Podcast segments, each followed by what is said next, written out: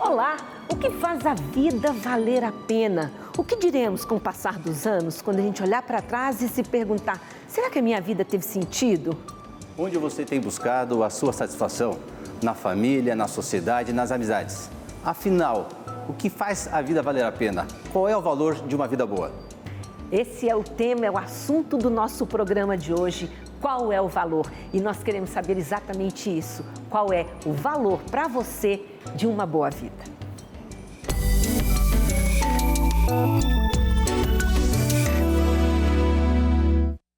Estou animada aqui com essa discussão que vai começar agora, porque eu considero esse tema de extrema relevância e já vou adiantar, eu acho que a gente tem algumas ideias equivocadas, pelo menos eu tenho, do que vem a ser uma boa vida. Às vezes a gente passa anos e anos buscando por algumas conquistas, achando que é aquilo que vai nos completar, é aquilo que vai nos trazer plenitude, e lá na frente a gente observa, poxa vida, mas não faz tanto sentido assim. Então é tudo isso que nós queremos falar aqui hoje. E lógico, eu estou aqui com Valdemar Bernardo Jorge, professor, advogado, que é o nosso comentarista fixo aqui no programa. E temos a satisfação de receber hoje o doutor Guilherme Cunha Pereira. Ele não gosta que eu chame de doutor, eu já sei disso. Diretor-presidente do Grupo GRPcom, Grupo Paranaense de Comunicação. É um prazer enorme recebê-lo aqui, também a você, Valdemar, para a gente falar desse tema. E eu quero começar já lançando essa pergunta, né? para vocês dois. Eu sei que é uma pergunta que rende debate para uma semana, mas o que vocês veem como uma boa vida? Boa pergunta, né, Mira? Estamos com o Guilherme. Guilherme, obrigado por estar aqui com a gente, né? Discutindo o que é que faz a vida valer a pena, né? O que, que nos move, né? O que, que faz cada um de nós acordarmos de manhã e trabalhar, o que faz cada um de nós cuidarmos da família. São tantas escolhas a ser feitas, né? Mas o que é que vale realmente a vida? O que, que a gente pode realmente fazer de diferente para que nós tenhamos uma vida cada vez melhor? Valdemar, Mira, primeiro agradeço muito o convite. Assim, é um prazer estar com vocês, uma satisfação Obrigada. muito grande. Assim. Até só para curiosidade, dizer, já trocamos muitas ideias sobre isso, na verdade, Valdemar, em é vários verdade. momentos. É, claro que é um pouco pretencioso achar que se tem uma solução clara, rotunda para isso, fórmula, assim, uma né? fórmula mágica, né? Muito é. difícil. Mas eu acho que é toda uma sabedoria e que vale a pena ser, que se recupere, vale a pena recuperar. É, quando se pensa um pouquinho né, entre os clássicos, né, lá atrás, quando começaram as primeiras indagações sobre ética, por exemplo, a grande indagação entre os gregos, por exemplo, era a própria ética era identificada como uma preocupação acerca do que torna uma vida realizada, o que torna uma vida feliz. E a resposta que se dava, e que eu acho que continua totalmente válida ainda hoje, é, e não é tão evidente, e eu acho que até se perdeu um pouco, é que o que torna uma vida realizada, uma vida plena, não é aquilo que pode parecer o mais evidente, não é aquilo que parece mais imediato, é, realizações externas, sucesso né, sensações, econômico, né? sensações, percepções, sentimentos Conquistas felizes, momentos. É. Mas é algo diferente, é o desenvolvimento propriamente da excelência humana, da própria. É preciso depois explorar um pouco mais o que isso significa, né? mas a, a, a excelência, a percepção de que existem qualidades, virtudes que se adquirem e que forjam propriamente o caráter, que forjam a personalidade. E que uma personalidade bem acabada, bem forjada, que trabalhou para alcançar essa excelência, é que é propriamente a realização máxima de um, de um homem. É isso, né, Guilherme? Você falava que isso é possível para qualquer pessoa, né? Qualquer pessoa pode se tornar uma pessoa virtuosa, né? Nem todo mundo pode se tornar um exímio jogador de basquete porque talvez não tenha essa habilidade, né?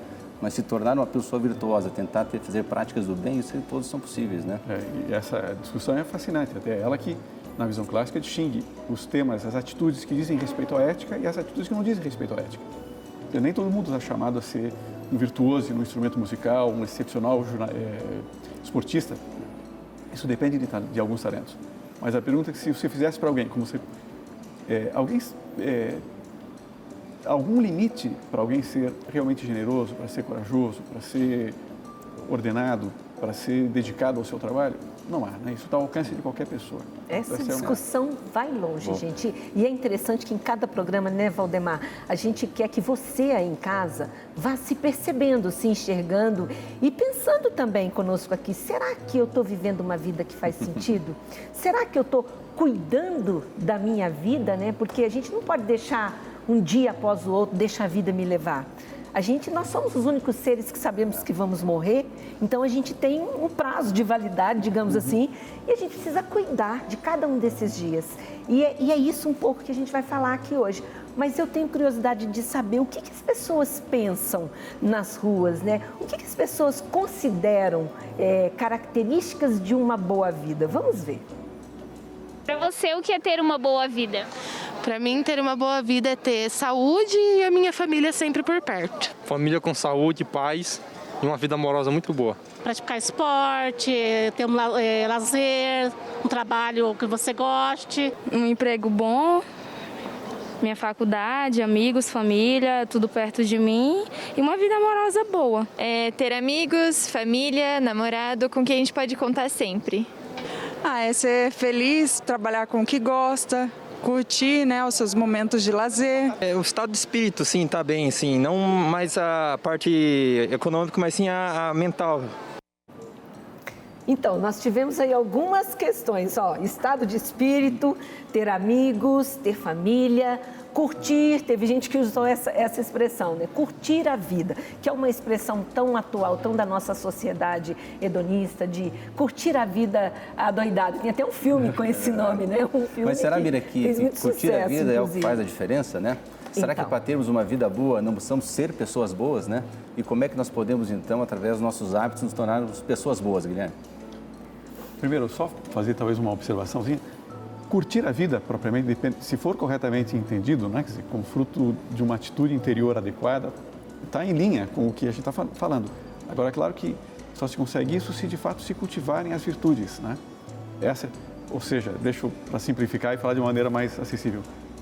Essas grandes qualidades que predispõem a gente a entender bem cada situação, a aproveitar a presença dos amigos, a ser atento a eles, a ser justo, são qualidades que se adquirem. Elas se chamam virtudes. Por exemplo, é, nem sempre é evidente para as pessoas que você pode ser uma pessoa cada vez mais generosa. Dizer, mas é preciso se propor isso. É, perceber que é um bem extraordinário, que torna a vida valiosa, que torna a relação com os demais atraente. E propor-se de verdade. Examinar-se, conhecer-se, quais as tendências de egoístas que cada um tem uhum. e estabelecer pontos concretos. Né? Por exemplo, é, ser generoso nas análises, nas avaliações que a gente faz das opiniões dos demais, é, desprender-se habitualmente de determinados aspectos. Cada um pode estabelecer-se, mas é preciso estabelecer, é preciso propor-se coisas concretas. E nessa linha das virtudes, né, Guilherme, a gente estudava lá que virtudes são hábitos bons, né, uhum. e que ela está no meio, né, um cume entre dois abismos, né, quer dizer, ou pela falta ou pelo excesso, né. Fala um pouquinho para a gente dessa ideia de virtudes, né, que é o ponto culminante entre dois extremos.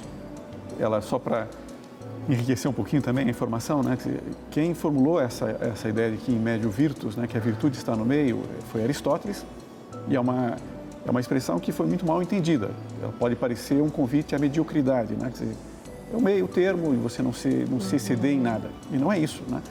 A tese clássica de, de Aristóteles, que é, me parece totalmente verdadeira, é que a virtude é sempre um ponto culminante, é sempre um cume, é sempre um ponto... Por exemplo, eu, vamos pensar na virtude da coragem. Tá. A virtude da coragem é a virtude de lançar-se né, a fazer o que deve ser feito com determinação, com, uhum. com valentia.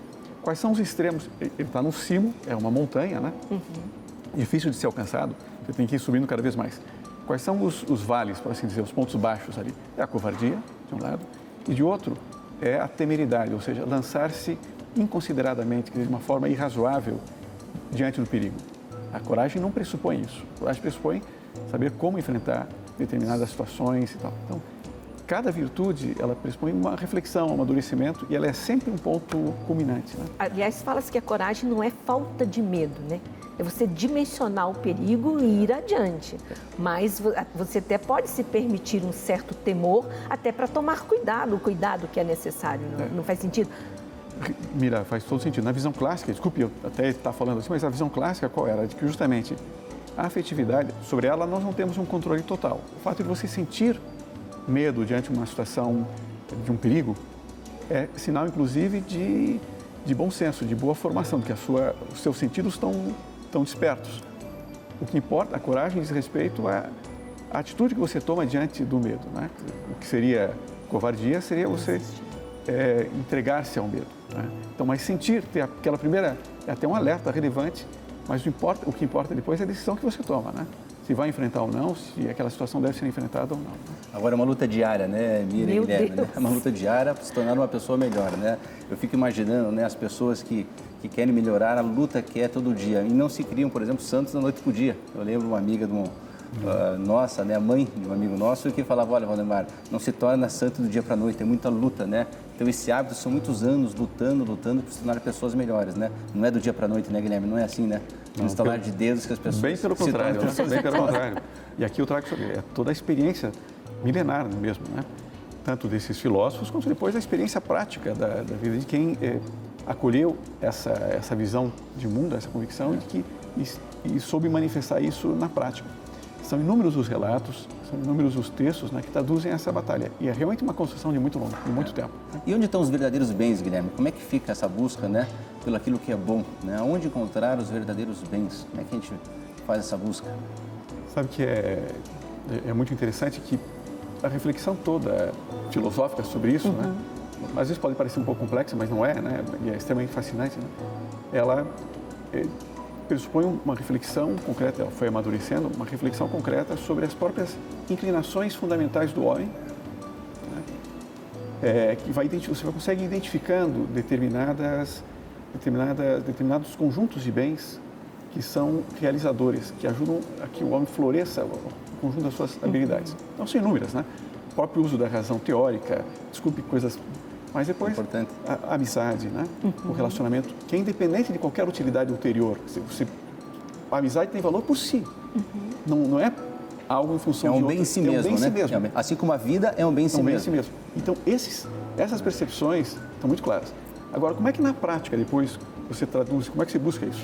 Os antigos diziam, e se quiser explorar, a gente explora, senão a gente fica por aqui, que é preciso desenvolver uma das virtudes centrais, que é a virtude da prudência, a virtude da prudência, que é a capacidade de decidir bem, ela que vai se tornando você, vai ganhando uma sensibilidade para perceber, no, aqui e agora concretos, qual é o bem que eu devo perseguir. Aí eu vou entrar numa questão que é até uma discussão, eu, eu sei que vocês estão lá nos clássicos, vou, vou trazer um pouquinho aqui para a pesquisa atual, que fala sobre condições para a gente ter uma vida, é, uma vida de bem-estar, que pode até estar um pouco relacionado com essa questão da boa vida, né? E uma das condições, eles citam lá, você, por exemplo, viver em família. As pesquisas mostram que as pessoas que viveram em família, pessoas que tiveram é, casamentos estáveis, por exemplo, são pessoas que envelhecem com muito mais serenidade, numa condição melhor.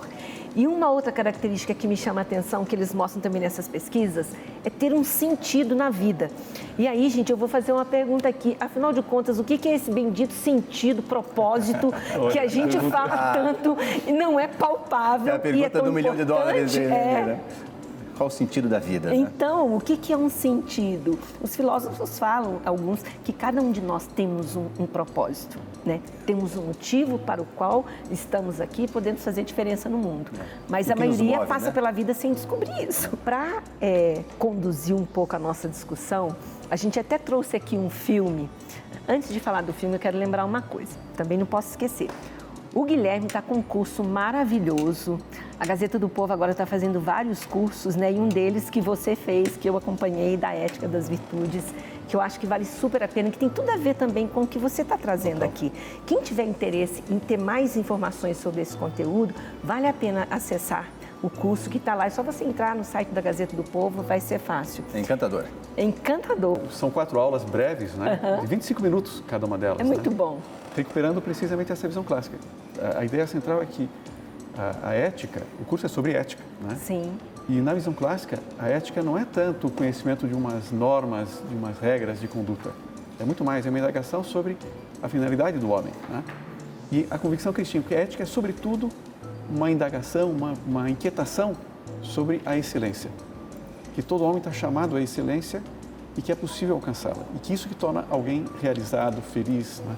Então, o curso é basicamente sobre isso. E não aí... são as sensações, então, né, Guilherme? Não são as sensações, não são meramente os sentimentos, a afetividade, não é isso. Não é Nós vamos ver isso no próximo vamos bloco. Falar daqui a pouco. Nós vamos ver no próximo bloco também. Você vai entender por que disso que eles estão dizendo e a gente vai trazer aqui um trechinho de um filme que exemplifica muito tudo isso, né? O que, que faz uma vida de fato ser boa. Fique aqui com a gente, nós já voltamos.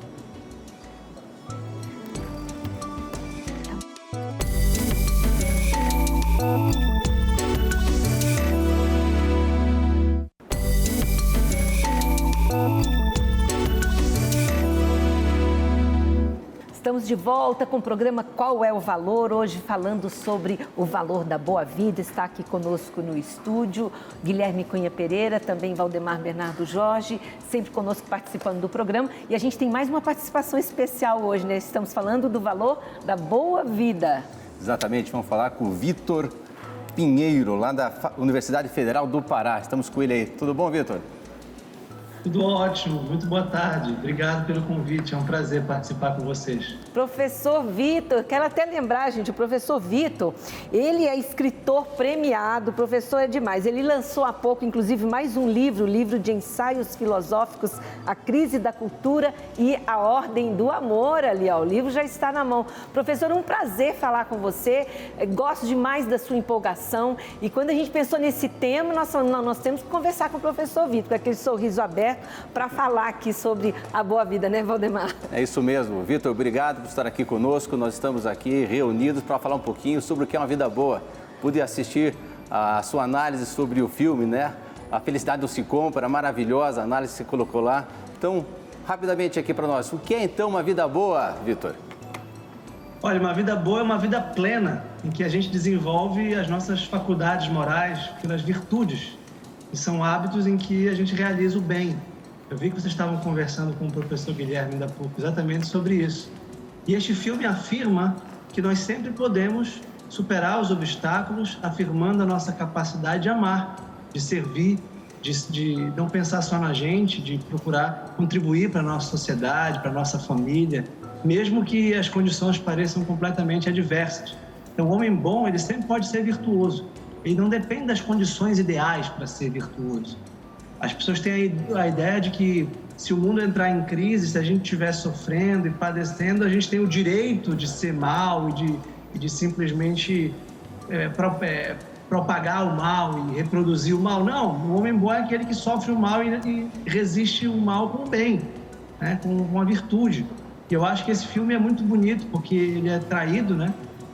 E, e de algum modo ele consegue dar a volta por cima de um banqueiro, de, das condições adversas e afirmar a maravilha da vida, que é a amizade, o amor, a, a comunidade. Agora, isso é um exercício, né, Vitor? Como é que faz esse exercício aí para a gente se tornar uma pessoa cada vez mais virtuosa, né? Porque no dia a dia não é fácil, né, a gente poder fazer essa luta diária, uma luta constante.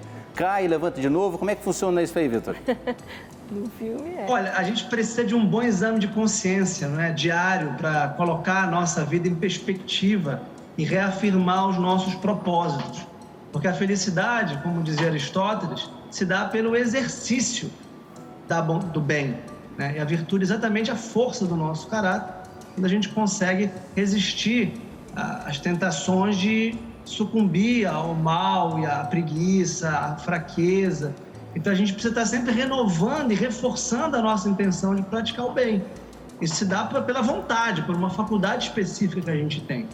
Né? A faculdade da vontade, que vai resistir aos desejos, que são sempre instáveis e que é sempre voltada a realizar um bem que a nossa razão discerne. Então a gente precisa estar com a razão muito antenada, muito atenta, porque de fato é bom e não nos deixar seduzir pelos cantos das sereias, que sempre surgem por aí. Ô, Valdemar, é até bom a gente mostrar um, um trechinho desse filme para a gente conhecer um pouco mais o personagem George Bailey, do qual ele está falando ali, que é um homem que cai, um homem que é traído, um homem que fale, e no final ele decide que não vale mais a pena viver, encontra um anjo, passa por uma grande transformação. Vamos ver um pedacinho ver. até para o professor comentar um pouco mais para a gente. Um filme de 1946, gente, um filme preto e branco, um grande clássico de Frank Capra. O filme conta a história de George Bale, que na véspera de Natal decide cometer suicídio. Após passar a vida toda abrindo mão de seus sonhos e colocando seus familiares e amigos à frente de suas prioridades, ele percebe que tudo parece ter sido em vão, já que se não conseguir 8 mil dólares em algumas horas, irá preso e verá o fechamento do negócio de sua família. Com a apólice de seguro de vida em mãos, estimada em 15 mil dólares, George percebe que ele vale mais morto do que vivo e está disposto a fazer esse sacrifício. Mas, graças às orações de sua família e amigos, o anjo da guarda Clarence é enviado para salvar George. Vitor, você veja aqui que filme maravilhoso, né? Me chamou muita atenção o anjo Clarence, né? Que ele se joga né, uh, no rio e num ato então de caridade para poder salvar aquela pessoa que estiver jogando no rio, né? O George vai lá e salva, muda os planos dele, né? Em vez de se matar, que era a intenção dele inicialmente, ele vai lá e ele salva renasce, alguém, né? né ele renasce para uma nova vida, né? Fala um pouquinho pra gente. Exato. É por isso que o amor é o sentido último da vida. Quando a gente está disposto a servir, a se doar, a contribuir, a gente dá sentido para nossa vida. Então, o George, ele é um homem eminentemente bom. Ele percebe que ele está mais disposto a salvar o, George, o, o, o, Clarence, que é o anjo, do que se matar. Né? Então, ele, isso dá sentido à vida dele. Ele percebe, o anjo vai mostrando para ele, por um, por um grande flashback da vida dele, que desde pequeno ele tentou salvar o irmão. E ele tem uma, uma audição prejudicada por um acidente. Mas a vida é isso, a gente tem que gastar a nossa vida.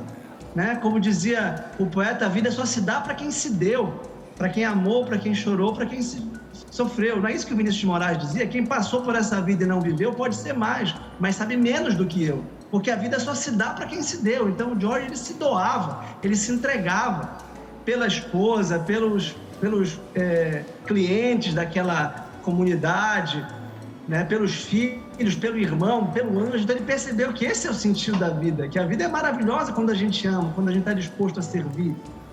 Professor, eu quero até fazer uma pergunta aqui para o Guilherme. Porque assim, gente, vamos problematizar. Nós estamos num contexto de vida tão. É, de animalização mesmo da vida, da materialização, enfim, que essa pessoa, esse professor, essa pessoa que vive baseada nas virtudes, muitas vezes é confundido até com o bobo. Hoje, no mundo de hoje, eu queria que a gente comentasse um pouco isso, sabe? Como ter essa perspectiva dessa vida boa nesse mundo de disputa, nesse mundo de hedonismo, nesse mundo tão líquido, tão estranho, diferente de tudo que a gente está falando aqui. É verdade. Guilherme. Finalidade, né, complementando um pouquinho, a vida nossa faz a diferença na vida dos outros, né? Cada vida é uma vida insubstituível, né? Todos nós fazemos a diferença, dizer, todo ato meu, toda vontade minha Sim. faz a diferença na vida das pessoas que estão ao meu entorno, na minha pessoa. E foi isso que aconteceu na vida do, do George, do George, né?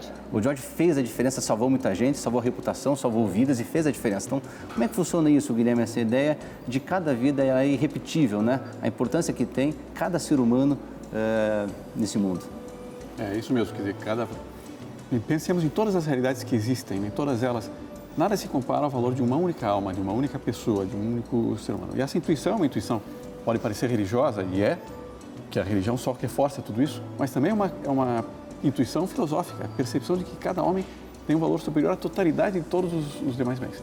E isso ajuda muito a, a, orientar o próprio, a própria busca da virtude. Né? O que, que realiza um homem? Quando a gente falávamos desse conjunto de qualidades, né?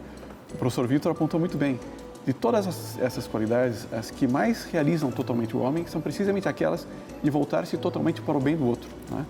E, é. o amor, só para se entender perfeitamente, como o professor Vitor pode explicar até, até melhor, não é tanto o fato de sentir-se atraído por alguém, não é tanto a questão do sentimento, embora uhum. ele seja super relevante também, mas é o desejar ardentemente o bem do outro. Identificar, refletir, pensar o que é o melhor para o outro e desejar isso de verdade, respeitando sempre profundamente a liberdade desse outro. Né?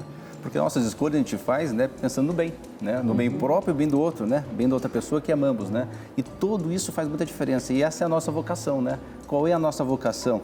Nós podíamos falar um pouquinho, Vitor, nessa ideia de vocação, né? Você comenta nos teus textos a ideia que cada um tem uma vocação na sua vida. Fala um é. pouquinho para a gente sobre isso. Cada um tem uma missão única e irrepetível, que só pode ser realizada por ele. Só eu sou o marido da minha esposa, o pai dos meus filhos, e só vocês são aqueles protagonistas. Todos nós somos protagonistas da nossa existência e por isso temos responsabilidades. E daí a importância da gente assumir com toda convicção, com toda vontade, com todo amor, isso que nos cabe realizar. E o que me parece mais extraordinário é que quando a gente encontra a nossa vocação, ela é incondicional. A gente não depende das circunstâncias externas para realizá-lo. A gente fazendo a nossa parte, a vida é maravilhosa. O título em inglês, a gente, é, a felicidade não se compra porque é uma, uma oposição ao banqueiro, né? Da firma Bile, porque o, o banqueiro Port Potter é o símbolo do tio Patinhas, ganancioso, materialista, burguês, individualista, que é infeliz. Quem vive assim é infeliz. Quem vive só para si, fechado, em si mesmado, não realiza o seu amor. Ao passo que quem pode ser pobre do ponto de vista econômico, mas está ali comemorando o Natal, cantando, e aquele final é triunfal. Aquele final é a pobreza de Jesus no presépio, mas unido em torno de uma família. E esse né? é um filme, né? Então, o Natal, que é o tema da, da do, do filme, né? O pano de fundo do filme é isso, é uma inversão da lógica mundana, materialista, hedonista do banqueiro, que felicidade não se compra, felicidade não tem, não é um valor, não é. E em inglês o título é It's a Wonderful Life. A vida é maravilhosa, mas não porque eu ganhei, porque eu sou bom, porque eu vendi, porque eu sou bonito, porque eu tenho saúde. Não, a vida é maravilhosa quando eu realizo a minha vocação de amor, de serviço, de, de amizade. E a vida é maravilhosa porque ele é amado por aqueles amigos. E cada amigo dá um centavo ali. E no final, o rico não é quem concentra só para si a renda da comunidade como banqueiro capitalista, mas aquele que tem como dizia a vovó, melhor amigos na praça do que dinheiro no bolso. É Muito bom. Tem outro ditado que fala, né? Quem tem amigo não morre pagão, né? Tem sempre um amigo para poder ajudar a próxima, Faz né? sentido isso, Por isso nós estamos Guilherme. aqui reunidos aqui hoje, viu? 100%, 100%. Como é que você complementaria isso que o professor está falando aí sobre os amigos? Porque também é uma característica de uma vida boa, quando você está cercado de pessoas, né? Eu acho que é impossível. Tem uma frase que diz, né? É impossível ser feliz sozinho. Não sei se isso é uma música, agora eu não me lembro. Mas faz é- é sentido. Tom Jobim, né? Tom Jobim, Acho que é. É, mas é isso mesmo, né? A realização. E é impressionante toda essa sabedoria.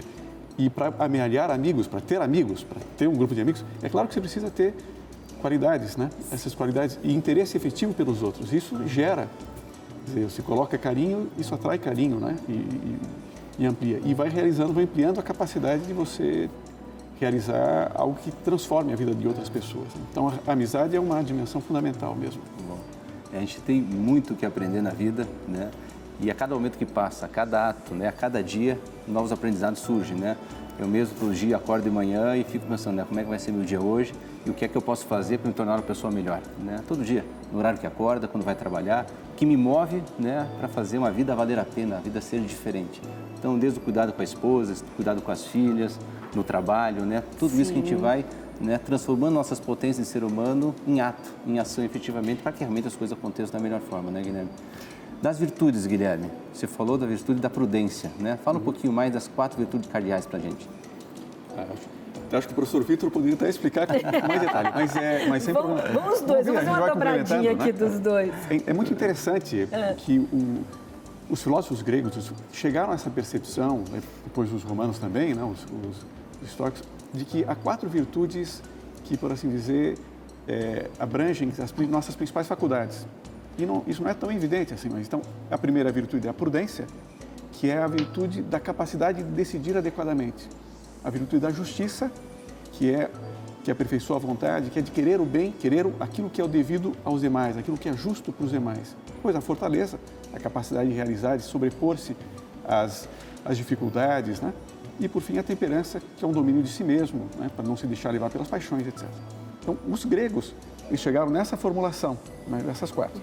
O cristianismo na sequência vem e assimila tudo isso e percebe que é uma análise muito adequada, muito condizente com a realidade humana, mas percebe que todas elas eh, ganham sentido quando tem uma destinação, um fim último mais, mais amplo e a virtude da caridade, que aqui não estou falando em termos puramente religiosos, também sentido religioso, mas como inclinação do homem de desejar o bem do outro, é o que mais ajuda a orientar, a estruturar todo esse edifício de virtudes. Então essa é a, Então você tem essas quatro virtudes cardeais, né?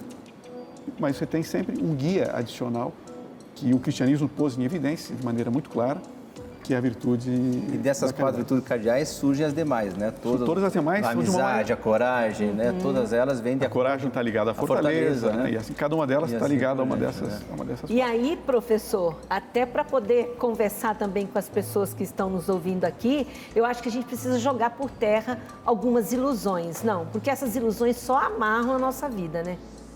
O que, que você diria sobre isso?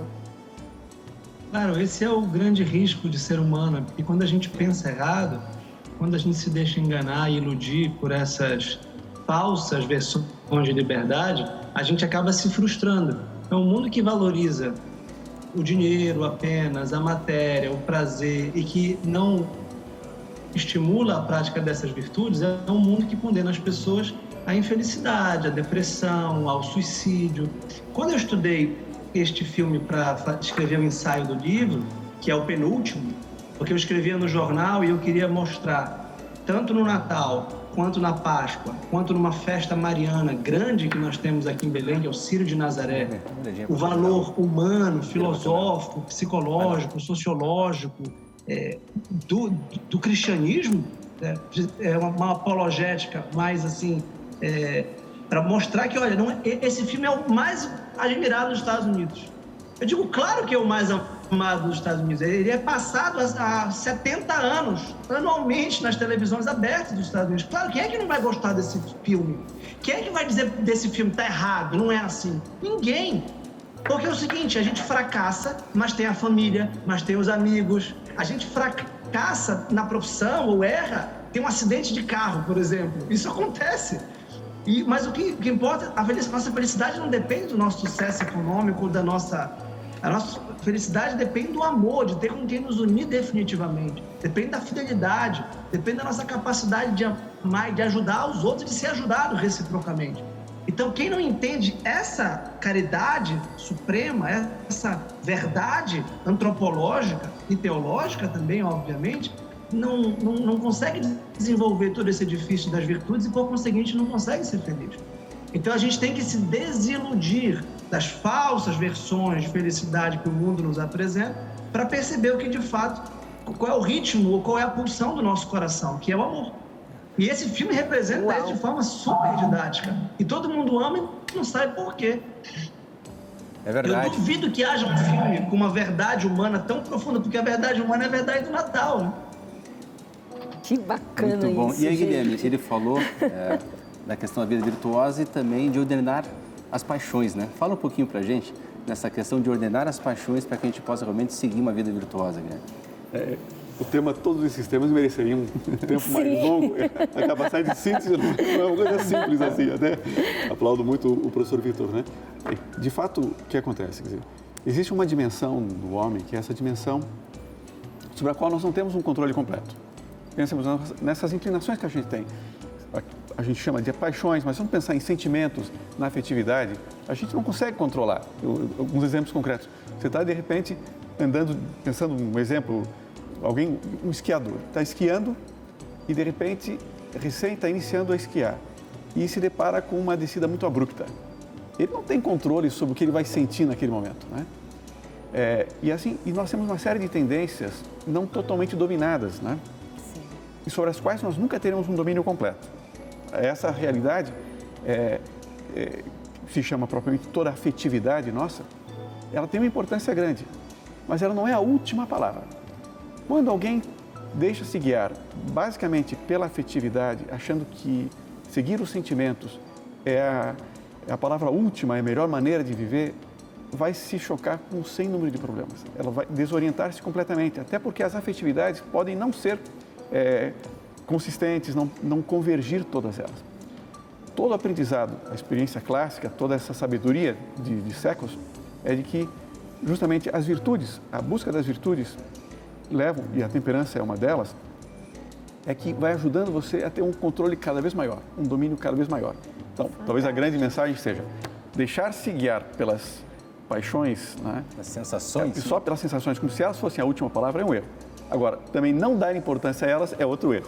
tem que saber jogar com as duas coisas. É a medida, né, É a Guilherme? medida certa. É muito interessante Muito bom, isso. Gente, se eu pudesse, eu ficava aqui o dia inteiro, a noite inteira ouvindo isso, porque a gente começa a cair na real, né, professor? E ver que a gente às vezes sofre muito por coisas que não fazem sentido, é, pessoal.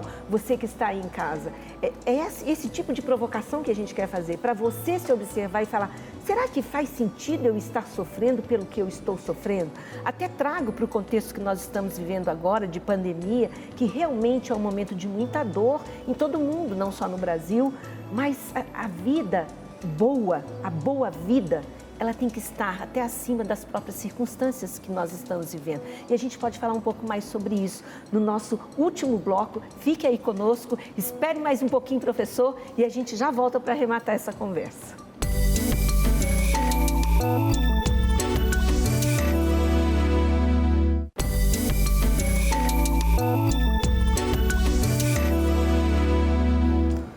Olá pessoal, nós estamos aqui com o programa Qual é o Valor na TV Evangelizar. Estamos aqui com o professor Vitor, professor da Universidade Federal do Pará. Vitor, mostra aí o teu livro novamente aí, o livro que você escreveu, que estamos divulgando aqui.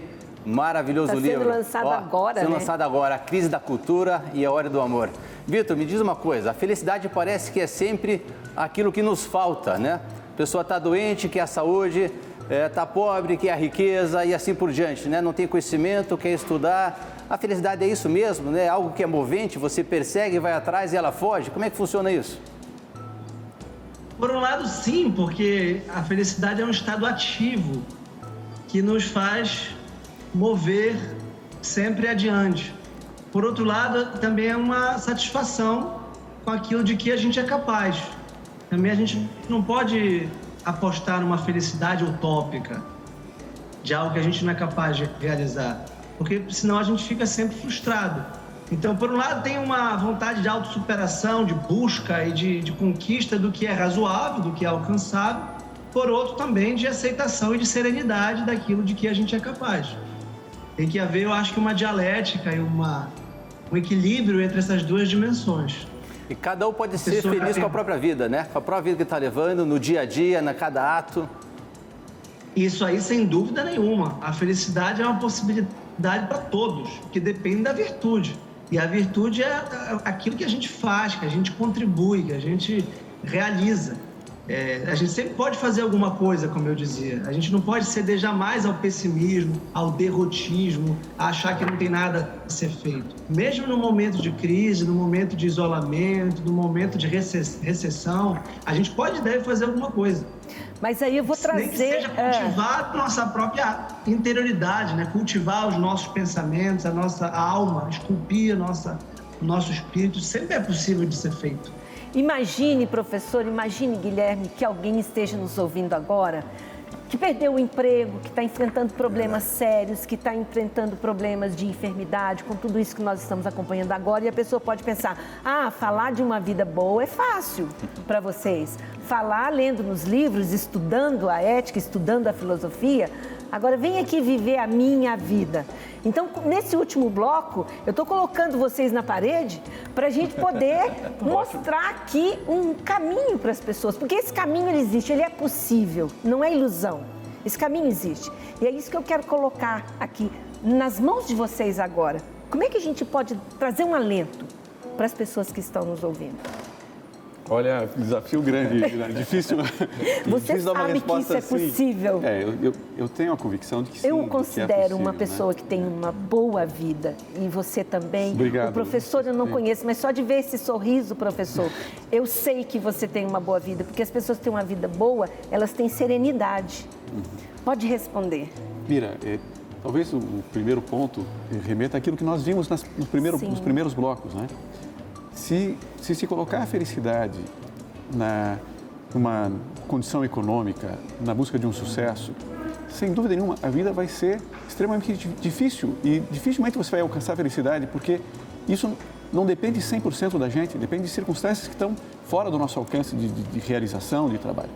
Então, ao contrário, se se admite essa, essa convicção que os antigos tinham, de que a felicidade é, sobretudo, a conquista das virtudes, a existência de dificuldades, e às vezes podem ser muito duras, elas não são um obstáculo, ao contrário.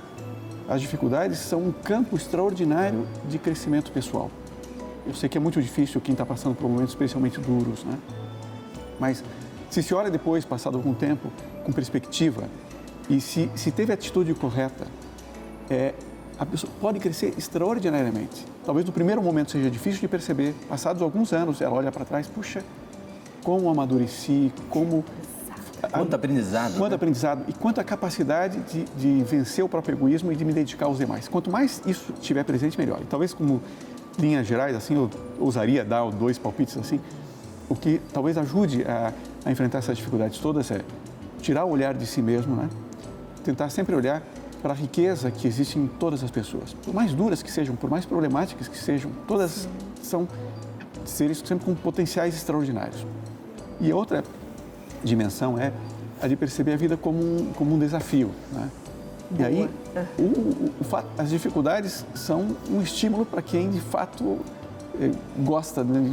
tem, enxerga a vida dessa maneira. Então, é sempre possível, mesmo nas circunstâncias mais duras, embora seja difícil falar isso só da, externamente, né, sem estar vivendo, é sempre possível transformar qualquer situação, por mais dura que seja, numa ocasião de crescimento pessoal. Eu lembrei do filme é, A Vida é Bela, né? Que estava lá, ele sim, lá na prisão com o filho sim. dele e tal, belíssimo filme também, que ele lá para poder deixar um encanto para a vida do filho dele e tal, começou a brincar lá na prisão e tal com o filho, né? E com relação também, quando ele coloca uma música para a esposa ouvir. Acho que é um negócio assim encantador esse filme também, que demonstra é como é que ele, no momento de mais angústia, dificuldade né? todo, preso no menino e tal, ele conseguia realmente buscar esse, esse encantamento, essa forma de visão. Quer dizer, você consegue sim transformar a sua vida numa vida boa conforme a análise que você faz. Agora, de outro lado, é preciso que aquelas pessoas que têm a possibilidade ajudem aqueles que precisam, porque às vezes a gente não sente o frio que os outros sentem. Nesse momento de crise econômica, com pandemia também, existem pessoas que acham que a coisa correta a fazer é ter um lucro exorbitante numa questão que pandêmica. Quer dizer, não é este o caminho, né? O caminho é outro. Não, não é a riqueza, dinheiro no bolso que vai trazer o dinheiro. Então, essa percepção né, do que é uma vida boa, naquilo que faz a diferença, é, nós temos que levar essa discussão a todo momento. Professor, qual seria a sua indicação? Olha, a gente falou das virtudes cardeais, da temperança, fortaleza, prudência e justiça, e da principal das virtudes teologais, que é a da caridade. Pois me parece que a fé e a esperança, que são as outras duas das virtudes teologais, precisam ser praticadas. Atos de fé, atos de esperança, saber que o mundo não se resume nesta vida, neste ano, neste período, no mundo tereis tribulações, coragem, eu venci o mundo. Não é isso que Cristo dizia? E a vida da Sagrada Família, por acaso estou lendo um livro agora chamado José o Silencioso, da editora Quadrante, que eu recomendo enfaticamente. Porque a vida de São José não foi uma vida fácil, muito menos a vida de Nossa Senhora. É e, no entanto, eles são os dois seres mais privilegiados da, da história humana, porque puderam cuidar do próprio Deus. Então, nessa perspectiva cristã, redentora, de que o bem vence o mal, de que no fundo há uma coisa muito melhor que nos espera, a gente tem motivo de estar otimistas, de estar é, desejosos de viver, de se entregar. A gente não pode negar a vida. Né? O suicídio, tanto real como simbólico, de, de abandonar e de entregar, entregar as fichas, né? entregar, ah, não dá mais. Não, sempre dá, sempre tem alguma coisa que a gente possa, pode fazer porque no fundo essa vida passa, ela é, ela é rápida, hum. mas existe alguma coisa de muito maior que nos espera. Então, me parece que a virtude da fé, então, e da esperança também devem ser cultivadas nesse contexto. Vitor, viu? Que alegria, viu, Vitor, você falar disso tudo. E eu lembrei que eu estive em Jerusalém em 2018 é. e visitando lá, falando da Sagrada Família, eu lembrei de uma passagem que teve quando Nossa Senhora sabe que estava grávida e vai visitar Santa Isabel e, e, é um lugar distante, né? Então imagina ela grávida foi colocar-se o que a serviço. Então uma vida boa, na realidade, é uma vida que se colocamos a serviço dos demais. Acho que esse é um, um grande Sim. ponto para se colocar, né? Exemplo de Nossa Senhora que saiu do local que ele estava e foi ajudar a sua prima Santa Isabel que estava grávida de, de João Batista tal com três meses. Né? Você vê que alegria, né? E na dificuldade, porque olha é um trecho longo, é difícil, é difícil a caminhada, trajeto de dias para você uhum. poder ir lá servir, ajudar. Acho que aí está um pouco da felicidade, né, Guilherme? Sem dúvida nenhuma. Acho que, acho que esses, essas, esses pontos levantados, tanto pelo professor Vitor quanto pelo, Valdemar são, são decisivos, né? A atitude de serviço, né? Que é justamente a quintessência da, da caridade também, né? A quintessência a da caridade. Da caridade é, sem dúvida, é um caminho certeiro de, de, de felicidade. Né? Gente, é muito bom tudo isso, vocês falando, porque é isso que a filosofia cristã trouxe, né? Essa nova perspectiva, né? Que a vida é boa com esse, com esse olhar, com essa perspectiva do servir, de você se doar para o outro, que é o que Jesus fez. E aí, vocês comentando aqui, Valdemar falou da visita de Jerusalém, e eu me lembro, e vocês que estão em casa também devem se lembrar, de pessoas que vocês conhecem, que são pessoas simples, pessoas que às vezes você vai olhar para a vida dela e vai dizer, puxa vida, né? Mas essa pessoa uma vida boa.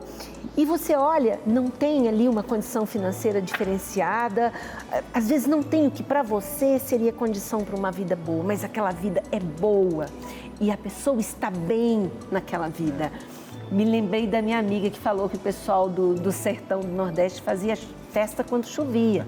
E fazia festa mesmo, saía fora de casa e todo mundo celebrava. Por quê? Porque valorizava coisas que às vezes a gente não tem mais o olhar para elas. Uhum. Então, é, eu queria que vocês comentassem isso para a gente fechar também. É a gente começar a exercitar o nosso olhar para outras coisas. Não é verdade? É verdade. Guilherme. Mira, e é impressionante assim. Ah. Você tem até uma constatação empírica, né? Fácil uhum. de perceber assim. Fazem-se todos os anos aqueles levantamentos, né? Países nos quais em que as pessoas o são mais felizes. O mais feliz do mundo, né? E, e, nunca, e não há uma correlação Sim. entre riqueza material há, e felicidade. Pelo há. contrário, é. você percebe. E nós temos todas experiências de que, mesmo no Brasil, é uma quantidade gigantesca de pessoas as pessoas mais felizes não são necessariamente aquelas mais economicamente realizadas. Pelo contrário, né? São aquelas que mais se dedicam aos demais, mais têm uma preocupação constante pelos outros. Então, realmente, há um caminho observável. Não é uma questão puramente religiosa, embora, obviamente, a religião contribui, ela reforça toda essa convicção. Sim. Mas é algo observável. De fato, a dedicação, e acho que o caminho que foi mencionado um pouquinho antes, é, é o caminho certeiro. Né? E quanto mais alguém se dedica, tem esse olhar para as necessidades dos demais, mais ele desenvolve a si mesmo, mais ele cresce, mais ele amadurece e mais ele se realiza e, se, e chega a ser feliz. Muito bom. Né, Vitor? E tem aquela ideia também, né? Que aquele que quiser guardar a sua vida vai perdê-la, né? Então Opa, a gente está aqui para ser, a é gente tá aqui para gastar, é. né? Em alguns momentos a gente fala, né, que você, nós sejamos um, eventualmente até em algumas situações, né, um tapete para as pessoas pisarem macio, né? Fala um pouquinho disso para gente. Olha, o grande tema da filosofia é a morte.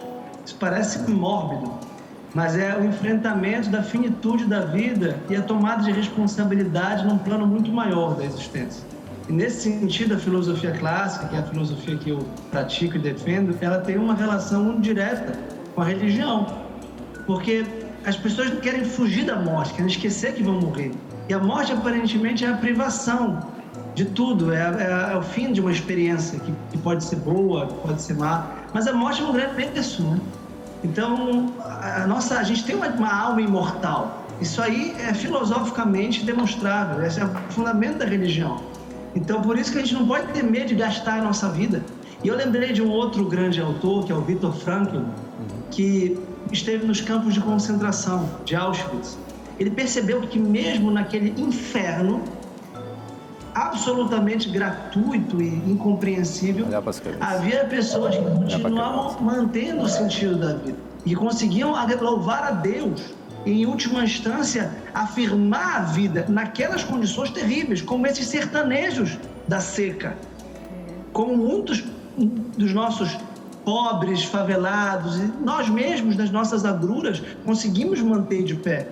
Né? Eu admirei a minha avó, para usar assim, um, um, exemplo cotidiano, de uma mulher que eu considero uma santa, que espero que esteja no céu. Depois que eu fui descobrir quem é minha avó, que era a pessoa mais feliz, mais serena, mais doce, mais alegre, tem uma vida muito sofrida. Ou seja, ela empunhou a cruz, ela, ela abraçou a cruz como quem abraça o caminho da, da, salvação, da felicidade. E ela foi muito feliz e ela fez toda a sua família e todo o seu prédio, sua comunidade feliz.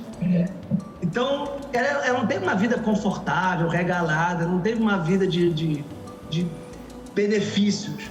E mesmo assim, ela ela se doou, ela se deu. Então, o heroísmo, esse heroísmo do cotidiano, de fazer bem, tudo que a gente pode fazer, está ao alcance de todo mundo, em qualquer circunstância.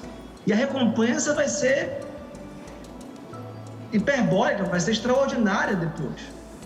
Muito bom, aí Vitor. É a virtude da... Nossa, professor, muito bom. A gente está chegando ao finalzinho desse programa. E eu quero até dedicar esse último minuto, já te agradecer profundamente pela sua participação aqui e deixar aqui agora que o Valdemar, o Guilherme deixem também uma última palavra aqui para o pessoal que acompanhou esse programa. Nosso desejo é que a sua vida, de fato, seja uma boa vida, uma vida com sentido. Né, Exatamente. Valdemar? E que é, desejo a vocês todos que vocês possam ter uma boa vida. E a boa vida nessa ideia de a gente fazer o que deve ser feito e que a gente esteja naquilo que está fazendo. Se estiver com a família, com a família, fazendo o melhor, se dedicando à esposa, filhos, esposo. Quando está trabalhando, fazer o melhor que pode fazer trabalhando. Quando está com os amigos, ser verdadeiro amigo dos seus amigos, né? aquele amigo que ajuda, que contribui, que está junto. Que a gente possa realmente estarmos juntos. Guilherme, eu faço minhas as palavras do Valdemar, eu concordo 100% com ele, né? E só, só acrescento que, acreditem, vale a pena e é possível aspirar a ser cada vez melhor, cada vez mais dedicado aos demais. Isso está ao alcance de qualquer um. Talvez essa ideia possa ajudar também, que essa busca da excelência, que não é uma questão individual e egoísta, né? É uma dedicação aos demais, está sim ao alcance de cada um e vale a pena. Muito obrigada, professor. Tchau, até uma próxima oportunidade. Muito obrigada, Guilherme, por essa discussão conosco. Valdemar, muito obrigada. E a gente se vê novamente na semana que vem com o próximo programa Qual é o Valor. Até lá. Até lá. Até lá. Tchau, obrigado.